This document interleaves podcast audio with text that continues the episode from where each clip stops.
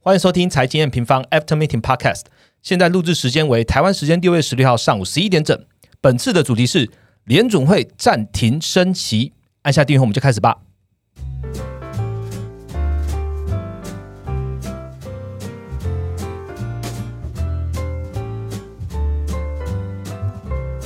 Hello，大家好，我是财经方的 Roger。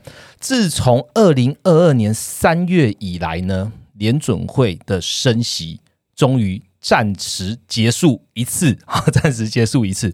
那市场就会问，这次是真结束还是假结束呢？我先跟各位听众朋友分享一下，这一集真的是。突如其来的一集哦，因为联总会真的在这几年来终于暂停升息，所以我们很快速的在 hold 了一场 podcast，然后利用这一集短短的时间跟大家分享一下我们的速读，然后让也让听众朋友知道这联总会的最新的做法哦。回到这个主题来，市场其实在当天也是跟着这样载浮载沉哦。联总会发布利率点阵图的时候，哇，市场就跌了嘛哦啊，怎么要还要升息那么久？你你不是已经决定要暂停升息了嘛？但记者会后呢，这个整个市场又拉尾盘哦。那所以相信，如果还在市场的你呢，也是跟着市场这样子一直啊起起伏伏的，有一点雾里看花。所以今天呢，我们就邀请我们美国研究经理 Ryan 哦，我们把他抓到 p a r k e t 录音间来，跟大家速读一下联准会的观察。我们欢迎 Ryan。Hello，大家好，好久不见，我是 Ryan。哎，对，Ryan 是不是很久没有录 Podcast？非常久。对，自从大师列车之后，对对对对，对我们研究员就很少被我抓进来了。今天这一次蛮重要的，所以就利用 Ryan 就写完快报的当下哦，让大家分享一下。我相信 Ryan 应该也是在准备大家听到的隔天吧。就是六月十九号的联总会跟经济预测的直播啦。那其实这是我们特别在关键的这个联总会转折这个时间点呢，利用 MEU 的频道开启了一个呃付费的经济预测直播。那我们希望就是啊，联总会终于暂停申请这样的讯号，往下带到这个美国经济的预期是怎么看的？那也是由 Ryan 当做我们的主讲者，然后带领大家走一次直播。那 Ryan 是不是可以跟大家分享一下你大概会讲的内容吗？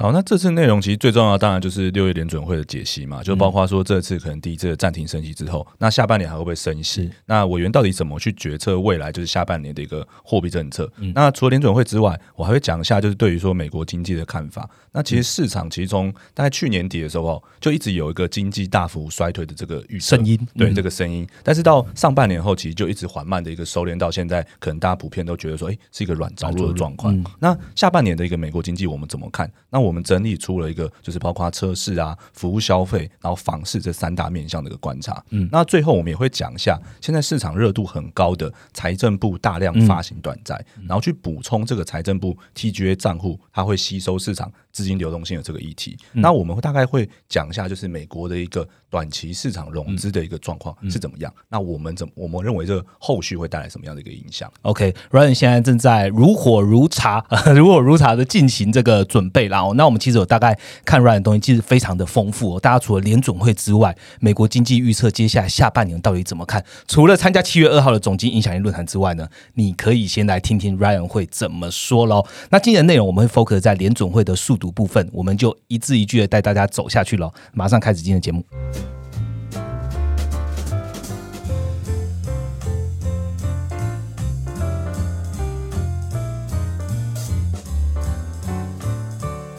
好，马上开始今天的节目。我刚刚讲那个如火如茶被。Ryan 说不喝酒，所以那个如火如荼啦。好，跟大家讲一下。好，我们开始第一题了。从联总会他的声明到记者会，让大家走一次这个 round down，然后也大家身临其境的走一遍。那第一题当然想要问一下 Ryan 哦，六月的会议基本上大家都知道维持利率不变。那 Ryan 有帮他整理了三大重点，是不是借此机会跟大家分享一下？好，那其实每一次的联准会，我们大概都会看的，尤其是季月的，我们第一个一定看声明稿，是那第二个看点阵图，第三个就看他的一个经济预测。对，那其实这一次的声明稿就。是，我们都会拿去这次的声明稿去对照上一次的嘛？那你会发现说，其实这次声明稿它改变的部分非常非常的少。它即便有改变，也只是说可能说像对于美国经济的看法，可能我原本是看 Q one 嘛，对，因为上一次是 Q one 嘛，那这一次又改成啊看上半年的状况，最近的经济数据怎么样？但是所有的一个就是叙述词都是一样的。他们现在就是认为说，哎，美国经济是稳健的，那就业啊，失业率，失业率还是非常非常的低。那另外的话，就是在三月以来啊，他的声明稿里面有加入了一个对于美国银行危机事件的一个讲法。嗯，他在上一次的时候，其实有把这个讲法认为说，哎。他加了一个可能发生，就是可能会发生银行一个信贷紧缩的机会。嗯，那他上次有加这个嘛？那在这一次里面，一字一句都没有动，复制贴上，对，直接复制贴上。所以这个部分就代表说，哎，他上一次的评估，哎，可能会变得严重一点点，是，但是这一次的评估看起来是没有进一步。恶化迹象，嗯，那他声明稿的呃，就是在经济还有经济前景的论述大概是这样。那我们会关注的后面的这个声明稿第二 part 是在讲他的一个就是货币政策的一个前瞻的一部分。是我们通常是讲利率前瞻啦。对，那这一次因为他暂停升息嘛，所以他的声明稿里面就加入了说他这次为什么要暂停升息的一个原因。嗯，那其他的声明稿我们就讲到说，他们这次暂停升息，其实希望委员有能够有更多的一个信息之后，去判断说现在的一个货币政策合不合理，用时间换空间的概念。对。其实它里面没有讲时间，但是我们其实在我们这篇快报里面就一直用时间这个字，因为你要得到更多的信息，其实就是等经济数据嘛。对你等经济数据来看看，说，哎，你的判断到底是不是正确？就是这些委员的判断到底是不是正确？他们原本在三月、五月的时候都认为说，哎，信贷紧缩会发生。对，那目前也还放在声明稿上。那他们目前其实我认为啦，他们大概觉得还是有机会发生，但是不知道嘛，所以我们先等等看。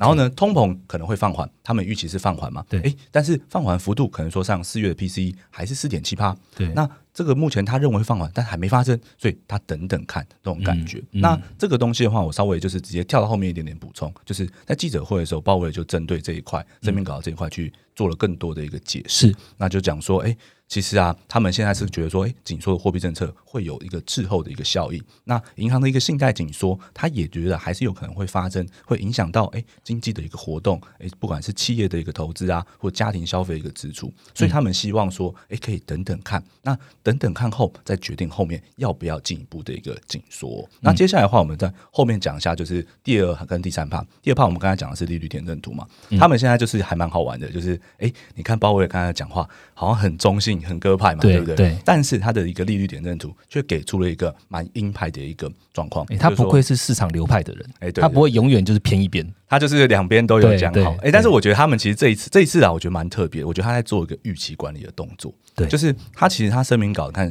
相对的是比较偏中性，比较偏各派这样子。然后呢，他的讲话也是这样做。对。但是他给出的预测却给的比较鹰派的原因是这样。那我先讲一下他为什么给出的比较意外。第一个是他的利率点阵图。嗯。他利率点阵图，他把今年的一个升息重点，就是他我们会去看委员投票的一个中位数嘛，总共十八个委员，所以我们会看，哎，总共哎只要有九位到十位的员委员投的那个区集中在哪里？对，中位数，中位数在那个区间的时候，那就是他们认为说今年要升息到多少？是。那目前其实已经从原本的五五到五点二五调升到五点五到五点七五。三月是五到五点二五嘛？对，所以其实是上调了两码。对，比方说，哎，可能是不是下半年还有个。两码的一个空间，对，它的点阵图其实传传传递出这样的一个鹰派的一个讯号。嗯，但是鲍威尔其实他在呃会后记者会，为什么我刚刚说他在做个预期管理？为什么他后面讲的这么鸽派？他就是希望说，哎，你们要知道联准会，我现在在经济数据还没有变，哎，四月的核心 PCE 的年增率还是四点七八的情况下，他们是认为说要升级两码。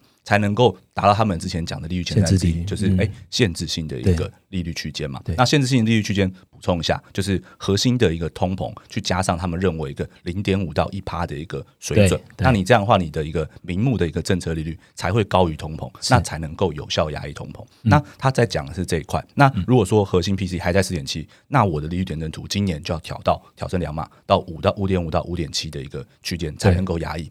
但是他在会后的一个记者会，就是去强调说，哎，我们虽然说理性上是这样决策，但是我们希望在这个时间点。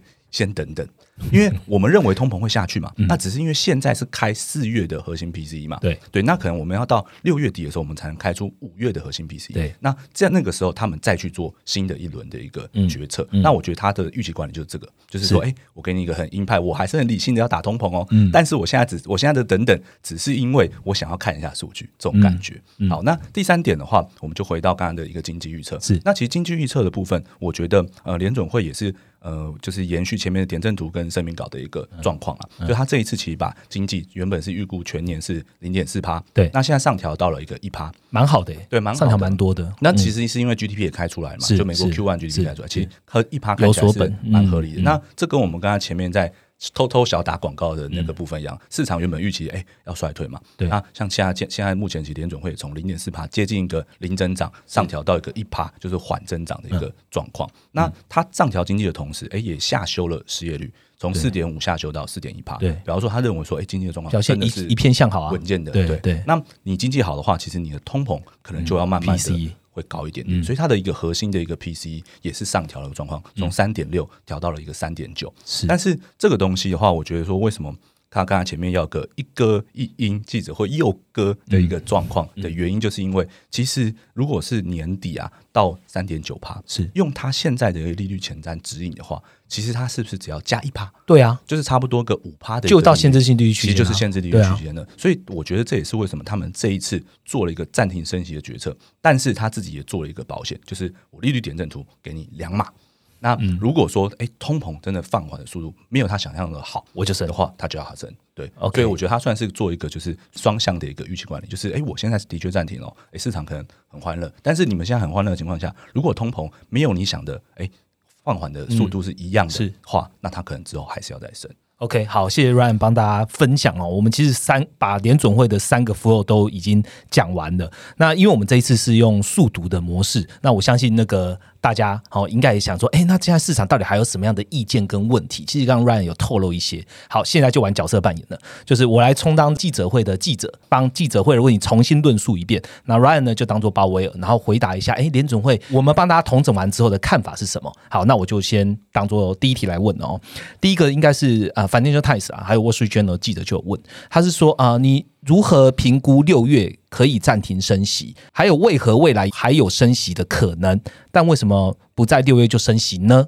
好，那这个蛮身临其境的，你知道为什么吗？因为我有时候那个准备这时候都偷懒一下，我就是他帮你转对不对？哦，不是不是 AI 帮我转，就是我其实那个记者顺序就是照他问问题的顺序，所以樊天秀带着他就是第一个。对我带你再走一遍，带我再走一遍那个那个过程。对，好，那我们回到这个问题啊，就是其实他说六月如果说可以暂停升息，但是又预估之后要升息，他为什么会有这样的决策？你如果之后要升，你为什么你为什么不一次玩完？而且你现在升的话，其实对于说通膨预期的打压是不是比较好？对啊，对，他就问这个问题嘛。那其实鲍威尔他是有。讲到了，就是他其实是用他去年年底，就是呃大概十一月的时候，就是他那时候货币政策要从很紧缩转向就是边际放缓的时候的一个说法。他说，其实他们在考量紧缩货币政策的时候，其实有三个顺序：第一个是升息的速度，第二个是升息的终点在哪里，第三个是高利率要维持多久。是，那他讲哦，第一个阶段其实升息速度这一块，其实为什么第一开一开始要考虑升息速度，是因为在二零二二二三月的时候，那时候通膨是持续的创高，对。甚至后来创造四十年新高，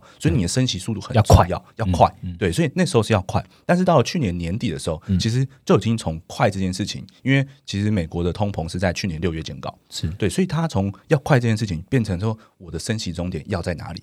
所以他们目前其实处在考量说这个升息中终点在在哪里的一个阶段，所以本来就不用这么快了。是。对，那他认为说，哎，我可能接下来我可能是给个半年，就是哎升两码是。的一个状况就够了，我不用说每次都一定要升，一定要升，因为我通膨没有在创高嘛，所以本来就可以做这件事情。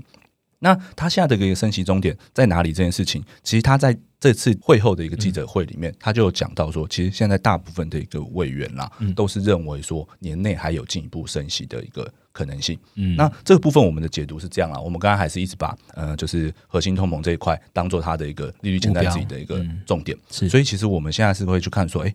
五月的一个核心 PC 会落在哪里？像其实现在如果你去看克里夫兰联储的一个核心 PC 的预估的话，其实大概下一次五月开出来年增率可能还是四点七趴。对，所以其实我们是认为说，呃，从鲍威尔的回答，他现在考量升息终点的时候，他还是会做一个升息的动作，所以可能就会在七月，因为你七月的会议的时候，大概就是公布到五月的核心 PCE，那那时候如果是四点七的话，那大概还有一码的一个空间。好，七月那刚好下一题就跟着问了，反正鲍威尔是这样回答的嘛。哦，对，反正泰斯记者就在问，就是因为。市场也都在讲说 skip 这个关键字，然后大家如果在看我们的这个这个社群，也会知道我们都特别就还来说，哎，记者问有没有 skip 这件事情，他们就问说七月升息与否，你现在能不能给个答案嘛？有没有初步讨论的？那现在讨论的看法是什么？那。OK，那那我就接着回答。其实我们刚才已经不小心把我们我们的想法讲出来。对，其实这个中间还漏掉一个这个 skip 的一个问题。对，就是 skip 这个问题是这样：为什么鲍威尔他否认了这个情境？因为其实 skip 这个情境是另外一个理事会成员联准会理事会成员沃勒提出来的嘛？对。那他那时候提 skip 的时候是讲说：“哎，我跳过一次之后要升息。”对对。然后呢，鲍威尔他就算是打碎这个预期。他说：“其实下一次升不升息，其实是看经济数据。”它应该是一个，就是一个实时的一个会议。然后呢，这个实时会议就是，哎，当下经济数据是什么，我们做出什么决定。哎，实时会议是什么意思啊？它的那个实时会议，我觉得就是动态调控的一概念，其实就是他以前一直强调，就是依赖经济数据去决定 OK 啊，呃他的货币政策要怎么做。这个也蛮好笑，就我那时候我记得好像开完会的时候，就有人问我说：“下次联准会会要直播吗？” 我想说，因为他写 live meeting 啊，对对，他写 live meeting 啊，但他讲是讲 live meeting，但是就是应该不是啦，我们应该是没有看到他有这样一个打算。对，有的话我应该也会看啦，对不对？好，然后我继续讲这个议题啊，就是这个 skip 的情境，就说鲍威尔他为什么是打碎这个预期，就是说，其实下一次七月到底升不升息，其实真的是看数据，而不是说我们现在哎讲 skip，下次就一百趴升息。但是我们刚才就是用了一个引用了一个呃，算是预估嘛，就是克里夫兰联储的一个预估。如果说下一次是四点七趴的一个核心 PCE 年增的话，其实基本上应该还是要再升息一码的。嗯对嗯，好，那来第三题哦。其实呃，有在看 N 平方在追踪这个联总会，也都会知道说，哎，我们在讲的是呃联，我们认为联总会在看的是核心 PCE，又认为联总会看的是零点五 percent 加一 percent，好，但是。记者就是想要打破是要问到底嘛？他们就问说：“哎、你你在讲过升息过度跟升息不过的风险，接近平衡了哦。那现在认为是这样吗？另外，可以再告诉我们充分限制利率多少吗？反正他就是要从他嘴巴讲出一个值就对了啊。充分限制利率是五点六 percent 吗？还是六 percent 吗？那我好回答，。那这一次其实鲍威尔他就没有针对这一块去做很明确的回答。其实，其实我觉得也不是不回，因为他没改。就是哦，其实我们刚刚一直讲说那个那个他的利率前瞻指引嘛，那我们刚才有稍稍微做过解释，核心的一个 PC 的年增率，嗯再加上零点五到一趴的一个呃范围。是。那如果你的政策利率如果比核心 PC 高零点五到一趴的话，你其实就是实质正利率。对，那你的实质正利率，他们认为说在这个区间就是足够限制性的。嗯。那这个零点五到一趴，我们之前也讲过很多次，零点五就是纽约联储的行长威廉斯提的，对。那一趴就是哎鲍威尔在记者会之前的记者会里面讲到的。嗯。那他们目前都没有改变这样的一个说法，所以其实他这个记者问他这个问题的时候，他就只有回答他说，哎，就是他们认为说现在升息过度啊，或是升息不够的这个风险的确越来越低了，因为他们已经在上次就是五月会议的时候，已经来到了一个初步的一个限制性利率区间。那这个东西我再再带大家加一次，现在核心 PC 四点七趴，对所以加零点五是五点二嘛。对那现在联准会的一个利率已经在五到五点二之间了对，所以它其实已经来到了初步限制性的一个区间。对那后面加两码也在零点五到一帕之间。对对，所以其实我觉得它这块算是很简单的回答他，并没有正面回答他说，哎，觉得要到几帕。他官话回了一圈之后，但是重点有两个字，他是写他讲的是 much closer，对。意思就是已经接近了。反正你不要再问了，就是已经快要到了。这个我我觉得我跟跟大家讲，就是大家有时候会觉得说，为什么官员讲话都要这样，你都不给我个明确答案？就是这个原因是这样啊，就是他不能给你一个明确答案。对啊，为什么？为什么呢？是因为这样，他如果好，我给你六趴，对，市场就是觉得市场啊就追逐了，对，就追逐你了。对他就是会一直往那个方向去想，所以他不能给一个真的很明确的答案。而且我讲个实在，他讲说他的承诺六趴，就最后要超过六帕，或是或是不到六趴的时候，他又要出来解释。对对，所以他其实一直都不会给一个这种就是很明确的答案，他一定会给你一个判断的一个范围，这样子。嗯对，，好，那我们来问下一题，下一题跟经济有关了。他是问说 SEP 大幅调调升嘛，哈，那同时也下修失业率，是不是就是软着陆了？然对啊，其实软着陆这块，我觉得鲍威尔算是在这块算蛮坚持的啦。那我觉得他这个坚持，现在目前看起来，呃，的确是有可能的。但是其实我跟大家讲，就是鲍威尔他的坚持不是没有，就是怎么讲，不是没有依据的。他的一个坚持其实是这样哦，就是他认为说就业市场的放缓会发生，但是它的放缓速度要慢慢放缓。那可能说像是诶薪资放缓跟通膨，大家都知道有关系嘛，尤其跟服务通膨是有关系的。对但是这个薪资的放缓要慢慢发生，它不能是就是急速的急速的下降。它如果是慢慢发生的话，就有可能走到软着陆。因为市场有时候就很担心，就说：“哎，你现在经济这么强，那你通膨又下不来，这样不是很矛盾吗？”对对，大家就一直想这件事情嘛。但鲍威尔他其实在这一块，他是讲说这件事情就是要慢慢的发生，才会就是达到他软着陆的几率。嗯。那目前其实他认为是几率有变更高。那他说说是从就业市场来看，确实是这样，就是现在就业市场还是非常强，像目前的非农的一个月增还是强。对，还是接近一个三十万，尤其就是从年初到现在平均三十万的一个月增长，是。所以其实还是非常的强。但是你去看薪资的一个状况，慢慢下降。其实薪资是慢慢的下降，就薪资的年增率是慢慢下降。然后这一块，鲍威尔在会议里面其实有补充，就是呃我没有写在这次的文字里面，但我用口述跟方式跟大家讲，就他说，哎，现在的这个薪资慢慢下降的状况，其实对于美国经济是好的的原因是因为。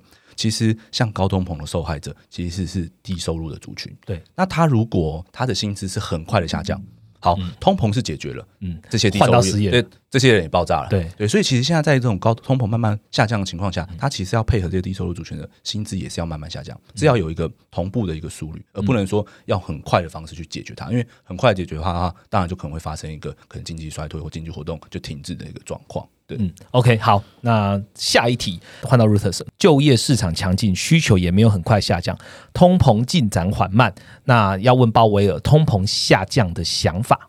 ，All Right，好，那其实鲍威尔他这个通膨下降的想法，就是算是老调重弹啦，官发一轮，欸也不是官方一轮，就是他也都一直没有改变他的一个想法，就是他一直认为说，现在核心 PC 的组成就是有三块，对那这三块第一个就是商品，那其实商品这部分其实已经看到供应链是持续的一个缓解，对。那这边大家可能会哎。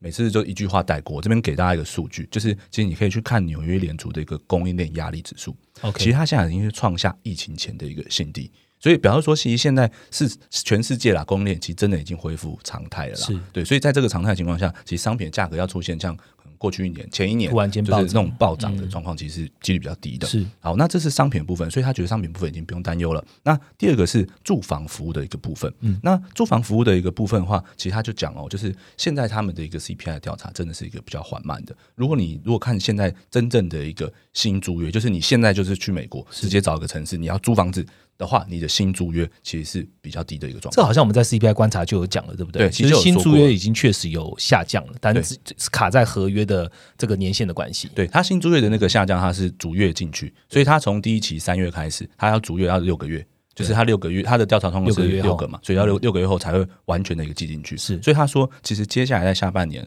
我呃会看到通膨就是比较显著的放缓，会来自于这一块。房租对，然后他说这件事情就是需要去实践去验证。对好，那最后一块的话就是讲到它的一个非住房服务通膨的一个部分。那我们刚才有说嘛，服务的一部分最大的成本其实就是工资，所以他目前所以说他观察到的状况是，因为现在多数一线的服务业都是劳力密集的，是。所以这边一定是会慢慢下降，它不会一下。然后呢，他刚刚也讲过嘛，这种一线的服务密集的行业，其实薪资慢慢下降，对经济来说是好事。那目前其实都有看到，哎，在下降的迹象，所以他觉得说，通膨这个放缓趋势其实是没有改变的。从这三个组成来看的话，嗯，好，我来替记者问最后一题了。